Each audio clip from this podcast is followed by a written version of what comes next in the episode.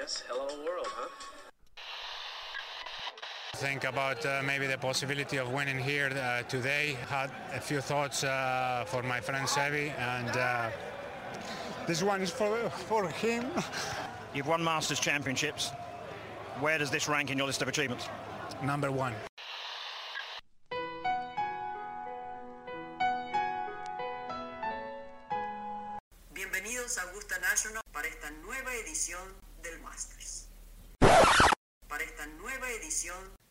De Golf Sapiens. Hola amigos, bienvenidos al tercer episodio de Golf Sapiens. Antes que nada quiero agradecerles a todos por la buena respuesta que ha tenido el podcast. Mucha gente con muchos comentarios positivos, mucho feedback, sin duda muchas cosas que mejorar. Pero de verdad muchas gracias por tomarse el tiempo de escucharlo y, de decirme que lo han disfrutado. Eh, se les agradece que se suscriban, que lo compartan, sin duda eso ayuda. Entonces, pues, pues muchas gracias por eso. Y pues bueno, en esta tercera semana vamos a hacer un pequeño recap del Sony, como hacemos todas las semanas, revisando el torneo anterior. Y esta semana nos vamos a echar un clavado en temas de bastones, de equipo qué se está usando en el tour, qué nuevas marcas están anunciando qué. Eh, la verdad es que es un tema que, a todos nos gusta, todos los calientes del golf siempre queremos saber dónde nos podemos gastar nuestra quincena, qué nueva arma nos urge, aunque no sea el caso. Pero bueno, vamos a platicar de eso, así que muchas gracias por estar aquí y bienvenidos a Golf Sapiens. Esta semana tuvimos el Sony Open en Wailea Country Club en Honolulu. Eh, a diferencia del campo de la semana pasada, este se ve, se ve como mucho más viejo, se ve un Hawái más viejo. Nunca he tenido el gusto de ir a Hawái, se me antoja muy cañón ir. Eh, se ven como muchos edificios, se ve una ciudad más grande. Pero bueno, eh, como campo, este campo es de los más complicados para pronosticar un ganador, siendo que no beneficia a ningún tipo de jugador en específico no es un campo que le traiga ventaja a los que le pegan muy largo, a los que potean muy bien o a los que juegan muy bien los cierros, etc. Es un campo que depende mucho de las condiciones del clima. Eh, sin duda, cuando pega el viento se pone muy difícil. Cuando no, pues cualquiera puede jugar bien, ¿no? Y por ahí lo vimos el sábado, que fue un día soleado. Creo que el promedio del field fue de 66. Estuvieron jugando irreal todos. Entonces, eh, es interesante ver quiénes se pueden colar y es un campo que pueden ganar jugadores que no siempre pueden ganar, ¿no? Esta semana eh, pues, ganó Kevin Na, Kevin Na, un, viejo lobo de mar, la verdad es que lleva, lleva un buen rato en el tour dando lata. Eh, Kevin Na, al igual que Kisner, Kevin Kisner a principios de la semana dijo que él solamente puede ganar en 7 u 8 campos, esto lo decía Kevin, ¿no? Hay muchos campos que prefieren ni jugar, salvo que sea un mayor. Si no madreas la bola, probablemente no tienes chances en muchos, ¿no? Es lo que platicábamos la semana pasada de qué campos se adaptan a qué tipo de juego. Este campo claramente no, no es uno de ellos, ¿no? Y, y eso mismo al principio de esta semana declaró Kevin Kisner, que es el número 160 de Driving Distance en el Tour, y dice que hay campos que sabe que no puede ganar, ¿no? Por, por la distancia como por ejemplo Bethpage Black o Torrey Pines, que Torrey se viene muy pronto en el Farmers, en dos semanas. Em, y bueno, y le preguntó ahí un, reportero, oye, pues si sabes que no puedes ganar, ¿para qué juegas? Pregunta del el listillo del salón, ¿no? Y muy pistola Kirchner le dijo, pues no has visto la lana que le reporten al lugar 20. Y sí, obviamente estar en el tour, tener esa tarjeta, es muy difícil mantenerla, pero una vez que estás ahí, pues ojalá y ganes, pero si no, con estar ahí vas a ganarte un, gran billete, ¿no? Y pues bueno, volviendo a Kevin Na, eh, para los que no vieron el torneo, que no, no lo ubican mucho, algo que lo ha hecho un poco famosillo es que muchas veces pot cerquita le pega la bola y antes de que esté cerca del hoyo el tipo ya está agachado agarrando la bola. No sé si por ahí se acuerdan un video que circuló que Tiger lo imitó en el Players, jugaron juntos una ronda, se llevan bien llevan muchos años viéndose el tour. Y, y pues Tiger ahí le echó el pot y se agachó a agarrar la pelota antes de que entrara al hoyo. Eh, la banda se rió, aplaudió, un, Tiger de buenas. Eh, y salieron abrazados del green, ¿no? Se llevan bien, qué, qué maravilla que Tiger te esté imitando. Pero bueno, Kevin Na eh, se tardó mucho en ganar por primera vez. Kevin Na tuvo su primer triunfo en su start 369 del PGA Tour. Y luego en sus últimos 55 starts ha ganado cuatro veces. Y ha ganado en cuatro, las últimas cuatro temporadas ha ganado. Entonces, pues es, es, un viejo lobo de mar, es un cuate que lleva muchos años en el tour haciendo mucha lana y pues bueno, manteniendo su tarjeta, ¿no? Y, y esto es su win número 5. Para que se den una idea, 5 wins está Ricky Fowler. Evidentemente todos conocemos mucho más a Ricky Fowler, pero bueno, en wins están igual. Por ahí está Brian Gay, uno que tiene cuarenta y tantos, que ganó en Bermuda hace poco. Mark Leishman, eh, que también estuvo dando la semana. Ryan Moore, Billy Horschel, Jason Duffner, Jamie Holmes y bueno, mi padre biológico John Daly eh, están en esta lista de 5 wins. Entonces, no es poca cosa ganar 5 veces en el Tour. Hay veces son jugadores poco conocidos, poco sexys. En este caso fue Kevin Na. Dato interesante de Kevin Na es que tiene un récord difícil de que alguien jamás lo supere. El tipo tiró un 16 en un par 4 en el Valero Texas Open. Vale la pena que lo vean en Google. El güey se puso una encamadota a la derecha, se metió una jungla encabronada y se quiso hacer el salchicha tratando de sacar de ahí. Se metieron unos pedos el pobre hombre y están los 16 tiros grabados. Su nada más se quería suicidar. Esto fue la primera ronda del torneo. Imagínense empezar el torneo con un 16 en el tour. Sabes que tu llegada al fin de semana se ve complicadísima. Pero bueno, buen, buen récord. Está cagado tener eso, eso en tu currículum, ¿no? Y pues bueno, runner-up del torneo, empatados. Joaquín Niman, ¿qué, ¿qué, pedo con este niño, está fuera de control, qué talento. Eh, chavillo más alivianado no hay, la verdad es que me da un gusto irreal. Eh, viene caliente, dos torneos seguidos, eh, dos segundos lugares, se quedó a un golpe.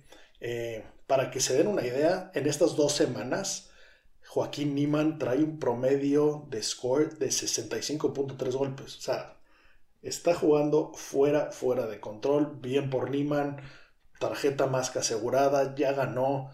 Cuando estás con esa comodidad, es mucho más fácil que empiecen a caer los wins. Cuando estás tanto tiempo peleando por el triunfo, empiezas a ser un callo muy cañón. Y si a los 20 y muy pocos años lo haces como él, agárrense, este tipo puede echarse a la espalda unos majors, no me sorprendería. Ojalá por él, la verdad es que es gran tipo y es, y es amigo de la peña mexicana, entonces por supuesto que hay que apoyarlo. Y bueno, como les decía, quedó empatado en segundo lugar. El otro que quedó en segundo lugar es Chris Kirk. Es un cuate que está olvidadón. Hace, hace un rato que, no sabemos de él. Tampoco, tampoco nunca hizo mucho ruido, pero es un güey que tiene cuatro wins en el tour. Y, y algo que, que, lo hizo el gran ganador de la semana, y no, y no es el premio monetario, es que eh, bueno, se, repartió muy buen billete. En, este caso empató en segundo lugar. Cómo funcionan cuando se empata en el tour es que se suman las bolsas de todos los lugares que empataron y se dividen parejo, ¿no? En este caso empataron Niman y Kirk en segundo, entonces se suma la lana del segundo y del tercero y se divide entre dos. Se llevó un premio real, pero lo más interesante que ganó este cuate es que recuperó su tarjeta. Y esto fue que el tipo había traído unos problemillas de alcohol y depresión desde hace rato y entonces pidió una excepción médica. Ahí por ahí existe eso en el tour. Si te lesionas y lo que sea, pues es difícil que te juzguen y que pierdas tu tarjeta cuando estás participando. Entonces tú puedes eh, solicitar esta excepción. El tipo la solicitó y pues bueno, una vez que regresas tienes que cumplir la chamba, ¿no? Es, es bastante complicado ponerte al tiro y ponerte al día. Y pues bueno, el, tipo lo consiguió, se echó desde julio, lleva tres tops 25 y con este segundo lugar pues ya recupera su tarjeta oficialmente. Entonces, pues, pues qué orgullo, la verdad es que había mucha presión ahí. Perder tu tarjeta hace que se te complique la historia mucho, tienes que regresar a, a picar piedra, a ganar torneos, a bajarte una categoría que está dificilísima. Hay una cantidad de talento y una cantidad de güeyes buscando subir a la cima que, que es difícil llegar y cuando te vas es difícil subir. Por ahí vemos al Camarón. El Camarón estuvo jugando el Tour y ahorita pues anda, anda batallando en, las giras que puede jugar, ¿no? Eh, estuvo jugando la Banorte este fin de semana, que la ganó Rodo Casaubón en desempate. Eh, muy bien, jugaron en Mazatlán. Eh, son, son, son puertas, tienes, tienes que estar jugando, tienes que estar ahí ganando lana, tienes que estar sobreviviendo para jugar los torneos que te, que te hacen calificar. Entonces, pues, pues bien por ellos, buen torneo, divertido. Eh, nos queda una semana más de un torneo, digamos, regular. viene el American Express, que, es medio un desastrillo porque se juega en más de un campo y la verdad es que no es un torneo tan sexy. Y la siguiente semana ya viene el Farmers, que ese sí ya es donde realmente empieza la temporada, empieza lo bueno. Así que estamos muy emocionados de, que ya empiece y estamos listos para arrancar. La nota de la semana, que no tuvo nada que ver con el torneo, fue que recuerdan que platicamos que Justin Thomas tuvo que pedir perdón porque había dicho faggot del micrófono y la gente decía que era homofóbico. Pues bueno, Polo, que era su sponsor, salió a decir que le retiraban el patrocinio porque ellos no pueden soportar este tipo de ataques homofóbicos. ¿Ustedes qué creen? ¿Cuál es su opinión? ¿Creen que realmente Polo es la marca que va salvando al mundo? ¿Creen que son así de cuadrados y de, y de éticos? No digo que no lo sean ni mucho menos, no, no le quito peso al tema, pero honestamente en mi muy, muy humilde opinión, sin mucho fundamento, no me checa mucho esta historia. Es una superestrella y a la superestrella se les perdonan muchas cosas, ¿no? Si no, pregúntenle a Tiger. Eh, cuando algunas marcas lo soltaron y muchas no, y hoy las marcas pues, dan las nalgas por estar con él, ¿no? Eh, lo estamos sponsoreando como un golfista, entendemos que no se puede comportar como un mandril, pero bueno, tampoco es nuestro coach vocacional, ¿no? Ni, ni el tutor de nuestros hijos, entonces creo que hay una línea delgada ahí a mí me da la impresión de que de entrada es muy difícil medir la rentabilidad de estos sponsorships, ¿no? Eh, le pagas una lana a un jugador por ciertas cosas y, no sé, por ejemplo, DJ y los palos de golf. Ahora Callaway y Ram, pues ¿cuánto realmente vendí por esto? ¿no? Eso, está difícil medirlo. En la ropa, salvo que tengas tu propia marca como el Dios Jordan, eh, e, está difícil, ¿no? Pero, pero bueno, de sus cuates, de ustedes, ¿cuántos tienen ropa polo de golf? La neta es que yo no conozco a nadie. Eh, no tengo ni una prenda de polo golf. Se ven chingonas, pero a la distancia puedo ver que son slim fit. Y me cago en las muelas del güey que inventó los slim. No me queda nada. Entonces, eh, honestamente no creo que sea una marca tan popular en el golf. Y yo creo que mantener el contrato de Justin Thomas cuesta un billetotote. Recordemos que estos contratos se manejan pues mucho en base a qué lugar del tour estás.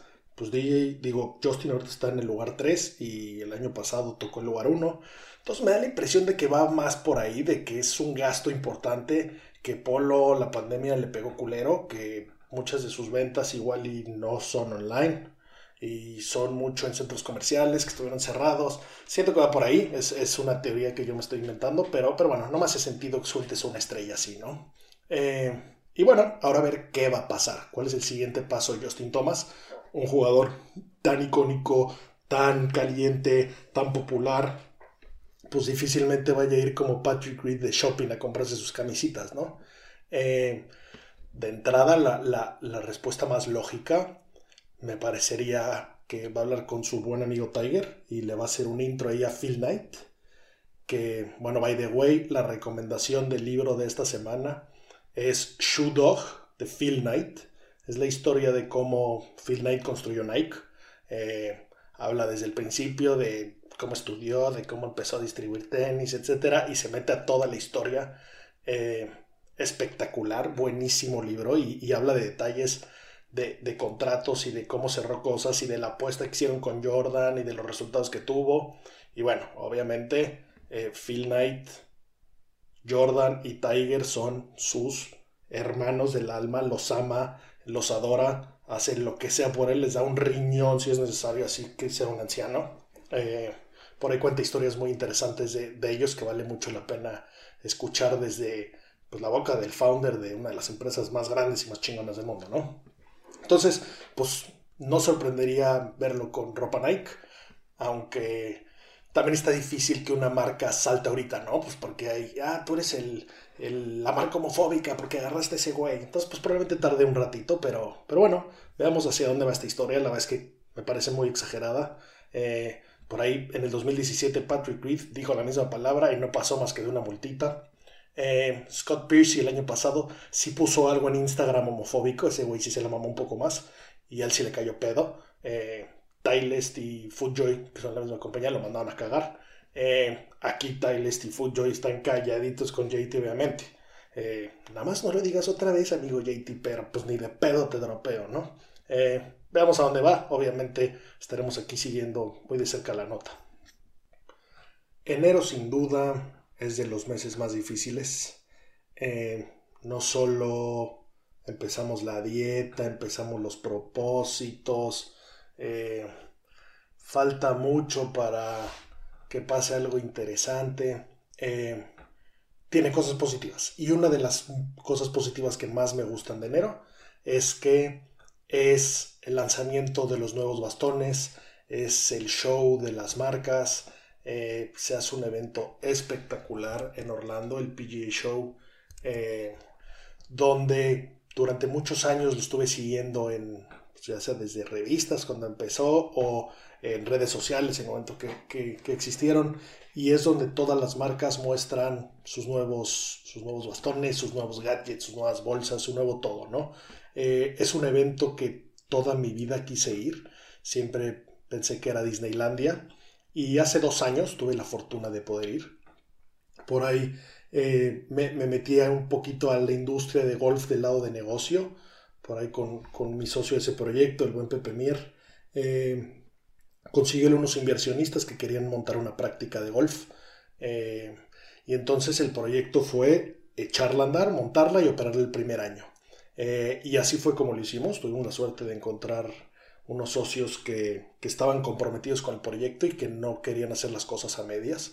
Entonces, pues la verdad es que fue muy divertido, pues básicamente ir de shopping y montar un proyecto con casi que, que la cartera abierta, ¿no?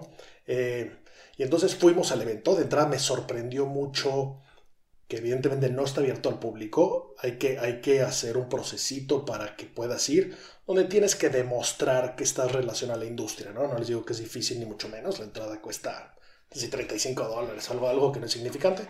Pero bueno, tienes que demostrar que, que, eres, que eres de la industria. Y entonces ya una vez que te dan tu gafete, pues vas y es centro de convenciones gigantesco y están todas las marcas. Hay, evidentemente, todas las de bastones, pero bueno, todo lo relacionado con la industria de golf. Entonces, desde toda la maquinaria, eh, redes, fertilizantes, por ahí hasta, hasta trofeos. Hay, hay muchos stands de trofeos de golf, ¿no? Eh, fue una experiencia muy padre. Lo único que no me gustó fue que no puedes comprar ni un pinche ti. Eso me decepcionó cañón. Yo obviamente llegué más caliente, a agarrar todos los bastones. Y la banda, ah, perfecto, sí, como no, este, pues mira, el pedido mínimo son 50 piezas. Cállate, brother, yo no quiero llevar este pinche pot que está hermoso, pero pues porque vengo de turista, ¿no? Entonces es un evento que, aunque estuvo increíble, tampoco es que les recomiende mucho ir. Eh, pero bueno, y en especial el día bueno es el miércoles. Es el día que vas a la práctica y todas las marcas tienen sus stands y ahí los pruebas con Trackman en Pasto Real. Yo no llegué, por chamba no me pude ir desde ese día, yo llegué el jueves. Eh, pero bueno, ese evento está ahorita, este año es virtual obviamente. Pero bueno, están anunciando eh, pues nuevos productos, ¿no? ¿Qué, se está lanzando? Y, y por ahí siempre me encanta estarle dando mucho seguimiento a lo que hay.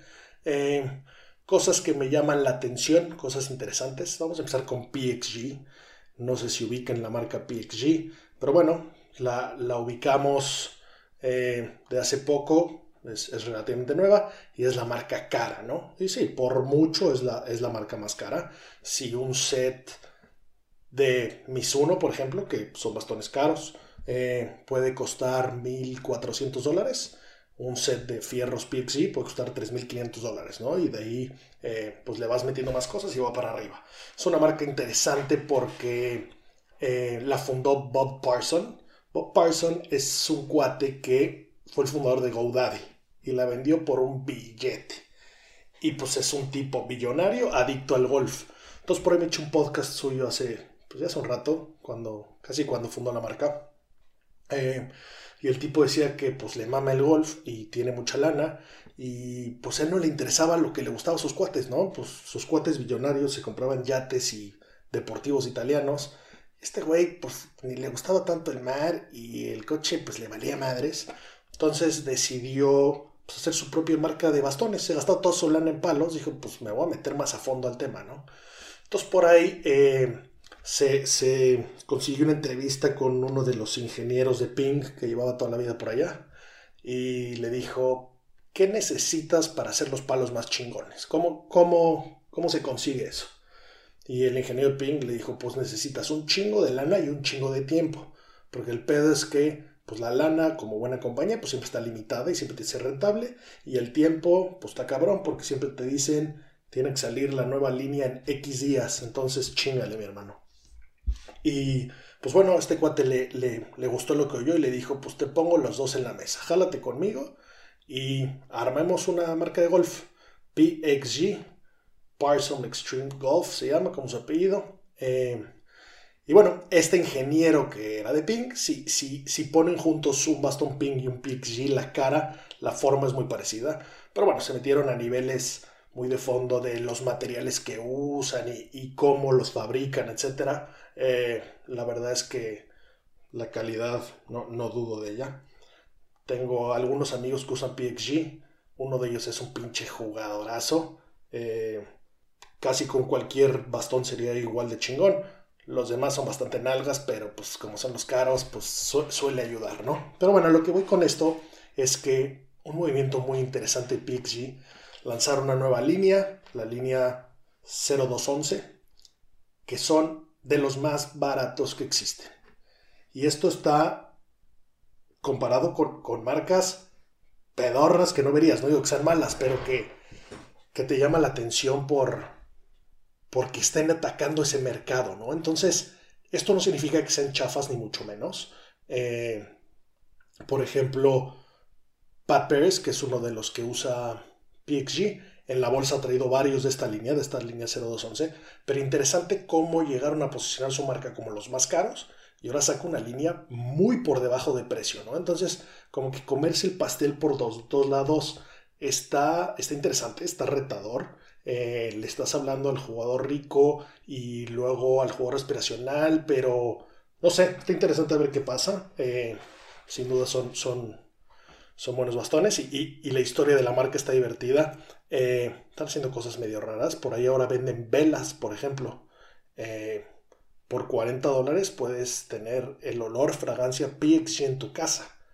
Salvo que digan que tiene hay una esencia hipnotiza viejas y que te deja jugar 36 hoyos diarios y llegar hasta el culo en la noche, pues no sé cuántas velas vayan a vender, pero pues está interesante eh, cómo, cómo, están eh, manejando el mercado y, veamos qué pasa con ellos, ¿no? Fierros son muy buenos, pots son muy buenos, en las maderas les ha dolido la cabeza mucho, casi nadie le han gustado las maderas y creo que nadie del tour de los que juegan con ellos usan las maderas porque pues tampoco, tampoco es cosa fácil armar un, bastón de golf que performe bien y que sea consistentemente bueno, ¿no? Pero bueno, a, ver hacia dónde sigue PXG. Y siguiendo dentro del tema de, las marcas y de los anuncios importantes, eh, vamos a hablar principalmente de Taylor, de Callaway y de Ping. Eh, esto, esta información viene en My Golf Spy. Les recomiendo esa página, ese blog. Eh, como les digo, yo soy única y exclusivamente un curador de información. Me fascina esto, me fascina consumirlo y entonces esta es la fuente de esta información. Es una compañía que se dedica única y exclusivamente a probar y comparar todo el equipo de golf que hay, desde bolas, bastones, sin duda la chamba de los sueños, que te paguen por probar todo el día palos de golf. Eh, han hecho cosas muy interesantes, en especial tienen estudios de bolas muy chingones. Entonces, pues bueno, esta, información viene de ellos. Tristemente no he podido probar todo lo que, todo lo que tienen, pero bueno, está interesante ver cómo, cómo hablan de las marcas, ¿no? Y pues bueno, empezando por Taylor. Eh, los bastones Taylor han sido evidentemente muy buenos y constantemente han sido muy buenos últimamente. Son los líderes del mercado. Y los drives y las maderas los últimos años eh, han sido muy superiores a los demás, ¿no? Seguramente no solo a nivel de ventas, sino a nivel de performance. Eh, salió el SIM 2, el año pasado se había lanzado el SIM, gran bastón. Eh, estos cuates pues se meten muy a fondo en el análisis, ¿no? Y, y sí, sí es una maravilla de bastón, sí es el que pega más duro, sí es el que pega más derecho. El tema es que salvo que esté perfectamente fiteado para ti, no perdona tanto.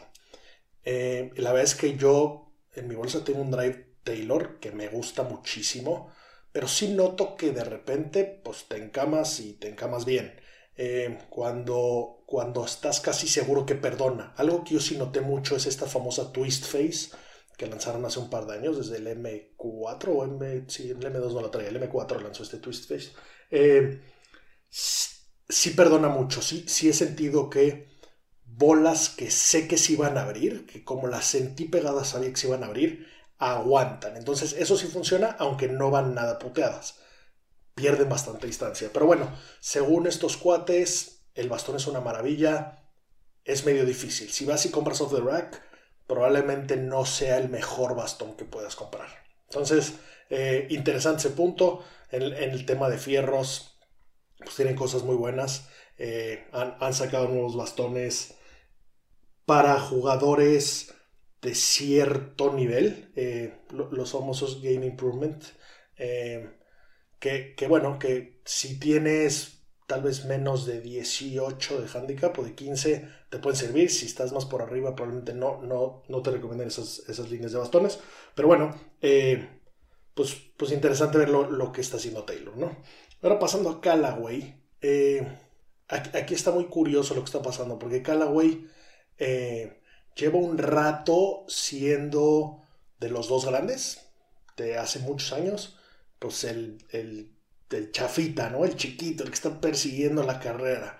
Eh, y esto, esto no era así. Yo me acuerdo que, que cuando era chavillo, cuando empezaba a jugar, estoy hablando de 90 eh, saltos, 2000 bajos, los Big Bertha eran la mamada de mamadas. Yo me acuerdo que mi primer drive chingón fue un Great Big Bertha. No sé, no sé qué le habré dicho a mi pobre padre para convencerlo eh, mi papá nunca ha jugado golf en la vida, entonces yo no era de los que le daba bastones.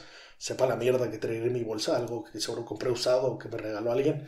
Eh, pero bueno, mi primera drive fue un Great Big Bertha y obviamente quería el que era el más chingón del momento, ¿no? Me acuerdo que aparte yo consumía golf en revistas y la varilla Grafalo es la que estaba de moda y había una morada mamoncísima. Entonces me fui a comprar mi drive con la varilla gráfalo y morada. No, no estamos hablando de fitting, sepa la chingada para qué servía, pero se veía mamoncísimo. Eh, la es que le pegaba duro, sin duda me metía en muchos problemas. Ese pobre drive en algún torneo, un helicóptero lo, lo dañó permanentemente. Por ahí tengo la cabeza abandonada en mi casa, pero bueno, eh, Callaway era, era por mucho el, el gallo. Después salió el Biggest, que trae increíble, eh, los Steelheads, tenían muy buenas cosas, ¿no? Y llevan un rato ya, pues, estando detrás de Taylor. Pero, pero bueno, eh, de acuerdo a lo que están lanzando ahorita, hay tanta tecnología y hay tanta competencia que básicamente se basan en un punto, ¿no? Y, le, y, apuntan a ese punto. Ahorita ellos están apostando mucho a la velocidad, cómo sale la bola. Speed se llama su nueva línea. Eh, y sí, sale muy puteada la bola, eh, sale muy rápido, es fácil de pegar. La verdad es que están haciendo buenas cosas. Eh, a ver cómo les va con, con, esta firma de RAM, a ver si más gente jala. Por ahí también tienen a Sander Shoffley, que pues, está jugando irreal. O evidentemente los bastones son buenísimos, ¿no? Pero bueno, a ver, a ver la marca con, con, qué se, con se acomoda. Y pues bueno, del otro lado, que no son las maderas ni los cierros, vamos a la parte de los pots, que ahí la guerra de los pots está muy interesante. Eh, Taylor se ha cansado de vender spiders, pero eh, Odyssey es de Callaway.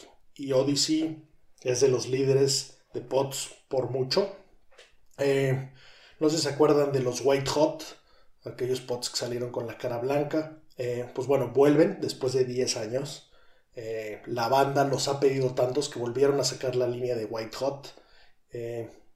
Y bueno, creo que son una maravilla. Nunca he poseído uno. La verdad es que siempre he sido muy picky en tema de, los pots, como que me gusta tener marcas rarillas. En su momento eran pues, los Scotties y cosas así. Luego me metí a cosas más exóticas como Betinardi, eh, como Edel, tengo Edel que me fascina. Pero bueno, eh, e, estos, estos White Hot vuelven a salir. La cara está hecha como de, del material de la pelota y entonces es un toque muy suave, muy interesante. Y hay varios pros que tienen ese white hot original, diferentes formas, pero bueno, estoy hablando de la cara, y que aún lo tienen, ¿no? Por ejemplo, Snedeker, que es uno de los grandes poteadores del tour, tiene un Rosie, que es como tipo mallet, son como gorditos de atrás. Bueno, el inserto de la cara se lo han cambiado varias veces. Eh, se lo ha desgastado y en el mismo punto. Ver una foto del pot de Snedeker es espectacular porque habla de cientos de miles de golpes en el mismo punto como se lo desgastó. Entonces, eh, mucho peso de Callaway en, la parte de los pots. Y, pues bueno, qué, bueno que estén un poco yendo al público, ¿no? Sin duda, si es como, como te ganas eh, pues las carteras de la banda, que básicamente es por lo que vas detrás. Y bueno, por último, pasemos a Ping. Eh, la semana pasada comenté que ya había leído comentarios de que estaba muy buena la nueva línea 425. Y pues bueno, ya los exámenes que hicieron estos cuates confirman que está espectacular. Eh, tienen tres modelos de drive. Si, si no sabes exactamente qué drive comprar, tienen tres. Uno que es el estándar, es el Max, es el estándar de la línea. Obviamente, súper perdonador, súper pegaduro. Eh, tiene, tiene, varias cosas que, que Ping no había hecho hace mucho tiempo y que están llevando al límite la física. Entonces, eh, esto ha hecho que sea un, Super Drive. Y aparte tienen dos versiones más, más específicas. Tienen uno que se llama LST, que es de low spin. Eh, ese está muy bueno para aquellos que, le pegan al drive y de repente les agarra backspin en el fairway.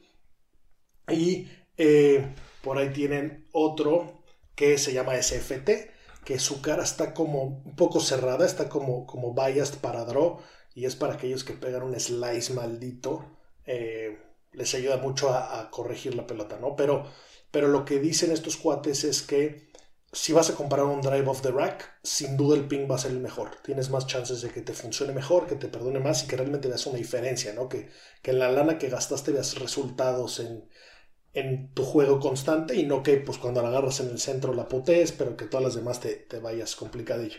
Entonces, eh, la verdad es que tengo muchas ganas de pegarle a uno. Eh, me, emocionó esto, me calenté, ganas de, irme a fitear un ping, aunque les he dicho que no soy gran fan de ping, creo que, creo que están haciendo cosas muy buenas y, me gusta un poco su manera de pensar. Es, es una marca que, que se caracteriza por sacar un producto nuevo siempre y cuando hayan mejorado el anterior. No están tanto metidos en la carrera de a huevo, cada seis meses uno nuevo. Eh, entonces, pues bueno, eso, eso está interesante. Eh, si tienen pensado gastarse una lana, pues probablemente van a ir en alguna de esas marcas o Tilest. Difícilmente creo que tengan muchas ganas de, irse a comprar otra. Ojalá y sí, hay en mil marcas. Eh, quien quiera podemos entrar en detalle de, marcas más, más artesanales y, menos comerciales que, que, maravillas. Pero bueno, eh, interesante lo, que hacen estos cuates, ¿no? Y, bueno, otra cosa que, que vale la pena mencionar de, toda la información que sale de, este evento, de, estos lanzamientos de bastones. Eh, encontré por ahí un artículo muy interesante que habla de los pots más icónicos de la historia. Y, por pots me refiero más bien como a la forma, ¿no? Hoy, hoy sabemos que hay N mil formas. Eh, pues compramos el que nos gusta, ¿no? El pot probablemente sea lo que más entra por los ojos. Y casi siempre cuando estamos poteando fatal y cambiamos de pot, automáticamente hay una mejora, ¿no? Hay un tema ahí psicológico de que si en tu mente estás bien parado y la vas a meter, pues vas y la metes. Eh, pero bueno, yendo, yendo un poco en orden, el top 5 de pots más icónicos de la historia. El número uno por mucho es el Ping Answer. Y, el Ping Answer es, es, una forma. Este pot se diseñó en 1966. Es la forma más común, es lo que se llama un, pot blade. Eh, el ejemplo perfecto es un Scotty Cameron, como el de Tiger, por ejemplo, como el de Speed. El pot normalito que recoges tu pelota con la de atrás, que tiene como la camita para levantar la pelota, ese, ese es el pot, eh, el answer. Y, bueno, la verdad es que no sé si por ahí nos escucha algún abogado de patentes. Me gustaría entender si eso es algo que se puede patentar o no, porque pues definitivamente Ping, aunque tiene pots espectaculares y, fue durísimo durante muchos años, hoy no pinta mucho en el tema de pots y su diseño pues lo usan todos, ¿no? Entonces Eh, no, sé cómo funciona esa parte, pero bueno, ese pot, pues es, el, el, más vendido de la historia sin duda y el que más triunfos tiene en la historia sin duda.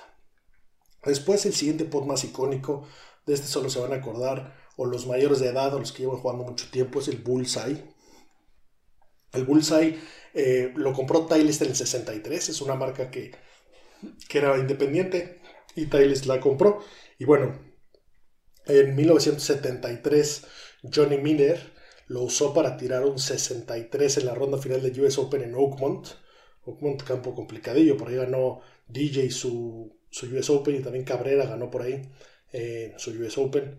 Este, este, para que lo ubiquen, es la típica forma de los golfitos. Ese pot que puedes usar de derecho o de zurdo, que da igual, que tiene como, como un rabito atrás. Eh, es un pot que ya no se usa hace siglos. Y si ven a un güey que trae ese pot en la bolsa, probablemente no apuesten con él. Debe ser un tipo durísimo. Eh, pero bueno, por, por ahí yo recuerdo que tuve uno. No, no, no es algo que, que hoy se recomiende, pero bueno, sí, sí fue muy icónico en su momento. Eh, después el, el Two Ball, ese, ese, era de Odyssey, sigue y lo siguen sacando, dos pelotitas blancas. Eh, ese pot se basó en un diseño de Dave Pells. Dave Pells es uno de los coaches de juego corto pues, más, más cañones que existen. Él hizo uno de tres pelotas y funcionó mucho. Tres pelotas no se valía por algún tema de, de la husga de, de los bastones conforming y conforming, pero bueno, este two eh, se vendió muchísimo, ha funcionado muchísimo y, está dentro de, de estos muy, muy icónicos que se han vendido mucho y que han ganado mucho, ¿no? El siguiente pot eh, es el Wilson 8802. Este pot, para que lo ubiquen, eh, lo diseñó Palmer en los 60, es el Arnold Palmer, entiendo que muchos no ubican el pot que podía usar Arnold Palmer, es como el que usa Phil Mickelson es, uno que se pudiera parecer a un mini palo de hockey, de donde sale la varilla, empieza el pot hacia adelante y, no, tiene, no tiene nada hacia atrás, como que no tiene colita. Eh, este pot me parece, me parece difícil de usar, pero bueno, Phil eh, se ha cansado de ganar con él y por ahí lo usó Ben Crenshaw, uno de los jugadores históricos también. Eh, interesante que esa forma tampoco se usa más, ¿no? veamos hacia, hacia dónde nos sigue una tecnología y veamos qué pods se usan dentro de 20 años. Pero bueno, eh, el número 5, para sorpresa de nadie seguramente, el Taylor Spider, que últimamente todos lo tienen en la bolsa y no se cansan de ganar con él. Muy, muy, muy interesante como las formas de, los pods eh, icónicos.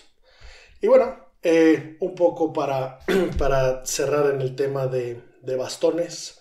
Eh, veamos qué, hay, qué había en las bolsas de los jugadores toda la temporada pasada. ¿no? Ahorita estamos oyendo los cambios, quiénes cambian de qué, quiénes cambian de marca, quiénes cambian de setup. Eh, pero bueno, el año pasado ya, ya toda la temporada cerró, pues qué había en, en las bolsas, ¿no? Y pues bueno, principalmente destacan dos bastones, el drive, el drive ganador del tour la temporada pasada fue el TaylorMade Sim, la vez que tampoco nos sorprende, punto importante que mencionamos hace ratito, todos están perfectamente fiteados, ultra fiteados, tienen una varilla que vale mucho más que la cabeza. Entonces, pues hace sentido el control que le pueden tener. Fue el bastón que tuvo más wins la temporada pasada. Y algo que, que hace que esto, que tenga mucho peso, es que eh, la mayoría de los free agents lo traían en la bolsa. Entonces, la temporada pasada Tommy Fleetwood, Patrick Reed, Paul Casey, Kepka, Horschel, eh, Justin Rose, Ryan Palmer y Sergio García, en algún momento por lo menos lo trajeron en la bolsa. Eso, eso habla de que ese es el bueno, ¿no? Si no me pagan, uso el mejor que existe. Y en ese caso es Taylor fue en, la parte de drive, ¿no? Pasa mucho en fierros, por ejemplo, los Mizuno. Mizuno es una marca que no tiene mucha lana o no invierte mucha lana para firmar jugadores, pero que chingos de jugadores free agents van a sus bastones porque les encanta, ¿no? El mismo Kepka es un gran ejemplo. Entonces, eh, pues bueno, Taylor made sus drives espectaculares. Y esta nota está interesante, les voy a llamar la atención. Los wedges más usados del tour. Los sands más usados del tour, ¿cuáles creen que puedan ser? Los Vokey, que son de Titleist. Eh, en 1998, Vokey tenía lo tenían el 16% de los jugadores del Tour. Era el tercero más usado. Del 99 al 2003 pasó al segundo lugar y llegó a estar en el 27% de las bolsas del Tour. Desde ahí, desde el 2003 hasta el 2020, lleva 17 temporadas seguidas siendo el wedge número uno en el Tour. En 2020, más del 50% de los jugadores lo traían en la bolsa. este dato está muy, muy cañón. Eh, de la lista de los free agents que les mencioné que traen el Drive Sim, eh, todos tienen por lo menos uno en la bolsa y algunos hasta dos. Entonces, este dato está, está muy cañón. Eh, yo no tengo un Bokeh, pero pues, me estoy perdiendo de algo, probablemente, ¿no? en la página de Tylest te vas a la sección de Bokeh y lo puedes personalizar y real, vale la pena. Le puedes meter colores y la estampa y el grip y que diga las letras y que ahí me lo, me lo customicen de los colores que quieren. Entonces, nada más que se ven increíbles. Y pues bueno, claramente aquí no, no estamos yendo a looks, estamos yendo a performance. Eh, me, impresionó mucho que, que, que, el 2020 más del 50% de los juegos tuvieran uno de estos bastones. Entonces, pues si, si andan pensando comprarse un SAM, pues probablemente empiecen a probar por ahí. Y pues bueno, ya un poco eh, cerrando con dos notas tristes. La primera nota se cancela el show de Feherty. No sé si alguna vez lo vieron y si no lo vieron vale la pena verlo. Feherty es un tipo eh, que tiene una barbilla ahí muy curiosa, canosa. Eh, narra actualmente torneos, es de los que camina en el campo y que va narrando. Es irlandés el güey. Y el güey fue jugador, fue un jugador importante, ganó el Tour Europeo, jugó una Ryder Cup. O sea, es un güey que, sabe de qué se trata y su programa era de ir a las casas de los profesionales y de entrevistarlos. Eh, no solo profesionales, por ahí entrevistó a expresidentes y a, celebridades, pero bueno, era un programa muy casual donde iba a su casa y, platicaban de, del jugador y hacían las cosas que le gustaban al jugador, ¿no? Entonces, eh, si por ahí lo pueden encontrar en la página de Golf Channel, eh, vale la pena que lo vean, en un show espectacular. Triste que se haya cancelado, yo era súper fan. Eh, me enteré de mucho de la vida de muchos jugadores de ese programa. Y pues bueno, eh, por algún motivo está cambiando mucho cómo funciona. Golf Channel cerró sus oficinas de Orlando, se fueron a Connecticut. Pues probablemente no, no deje tanta lana como parece, pero bueno. Se cancela FGT. Y la última nota, que esta sí es triste, en serio, es de Ángel Cabrera. Ángel Cabrera, pues bueno, sabemos que ganó Masters, ganó US Open. Eh, Adam Scott le robó otro Masters bajo la lluvia. Es un cuate que la verdad es que a mí nunca me había caído muy bien y por ahí tuve la suerte de escuchar a John Sutcliffe contar un par de historias de él. Es espectacular, la carrera es espectacular, saber de dónde viene este güey de la nada, nada, nada. Y por ahí en el libro de John Sutcliffe, reportero de cancha, se los recomiendo. Eh, tiene, cuenta historias muy buenas, por ahí estamos haciendo lo posible para invitarlo al programa un día y que, que ustedes oigan las historias de, de su voz.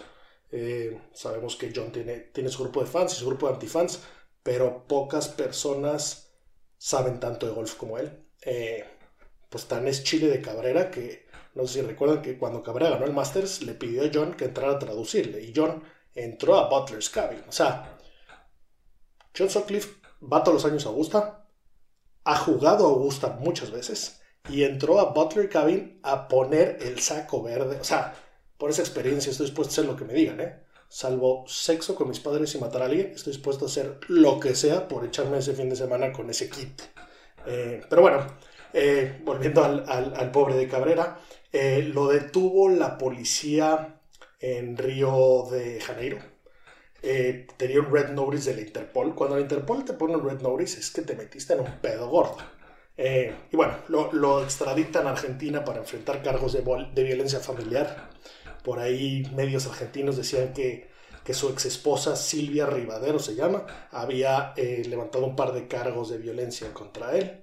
Y otra, otra pareja que tuvo, Cecilia Torres, dice que se la madreó y que la, amenazó con atropellarla varias veces. En el 2016 estuvo muy cerca de atropellarla.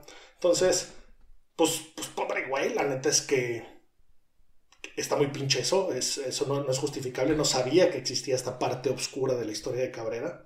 Eh, ojalá, ojalá y se, se, solucione, ojalá y sea un malentendido. Pero bueno, eh, esto, esto suena que es una carrera entiendo que no, no era joven ni mucho menos, pero, pero bueno, sin duda una gran carrera en el Champions Tour podría, podría verse venir, pero pues con esto quién sabe en dónde acabe, ¿no? Eh, y nada, cerrando, último punto, eh, por ahí, dentro de todos los juegos de fantasía que existen, seguramente muchos han jugado Survival, el más famoso es de americano, seleccionas a un equipo que no vaya a perder y eh, si sobrevives juegas la siguiente semana, no puedes repetir de equipo. Pues bueno, hicimos uno de golf. Eh, quien quiera participar, escríbame. El mail del podcast es eh, golfsapiens.gmail.com.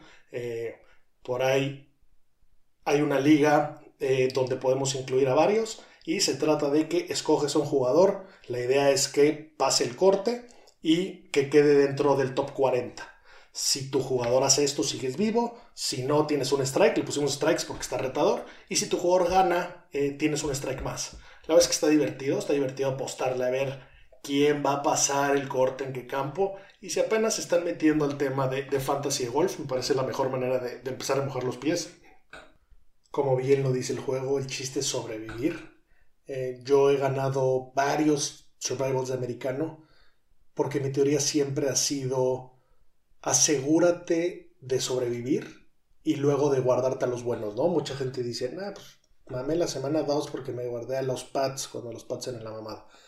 Yo soy totalmente en contra de eso, pero bueno, sería una tontería que, que aquí les compartiera pics de los favoritos, ¿no? Donde seguramente es medio obvio. Entonces, eh, jugadores que, que, me llaman la atención para este torneo, que no son los favoritos obviamente.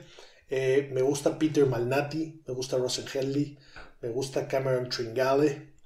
Eh, por ahí Zach Johnson para este campo me, puede gustar. Eh, es el tercero en strokes game putting. Eso sin duda siempre ayuda. Pasar los cortes, no veo cómo, cómo se te deje fuera.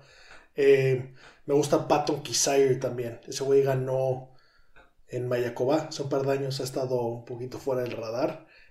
ha batallado mucho en, el scrambling, en el up and down, pero del field que, hay, que, todavía no, no están todos los jugadores buenos, como les dije, este torneo todavía no es tan sexy, del field que hay me gusta mucho este cuate, eh, número 2 de strokes gain putting, eh, número 3 de strokes gain en total, eh, aprocha medio regular, pero bueno, a, a, ver cómo nos va con esos nombrecitos que dije. Y si alguien lo mete en el survival y pierde, pues se aceptan mentadas de madre y si alguien le mete un billete y cobra, pues se aceptan los agradecimientos y por ahí con que me manden una tarjeta de, algún campo de golf donde jueguen, tengo una buena colección de tarjetas de campos de golf de todo el mundo, me encantaría que me ayudaran a aumentar esa buena colección que ya tengo. Gracias señores, recuerden ver siempre lo positivo de la vida, gracias por escucharme, les agradezco si lo disfrutan, que lo comparten. Y bueno, acuérdense que green es green.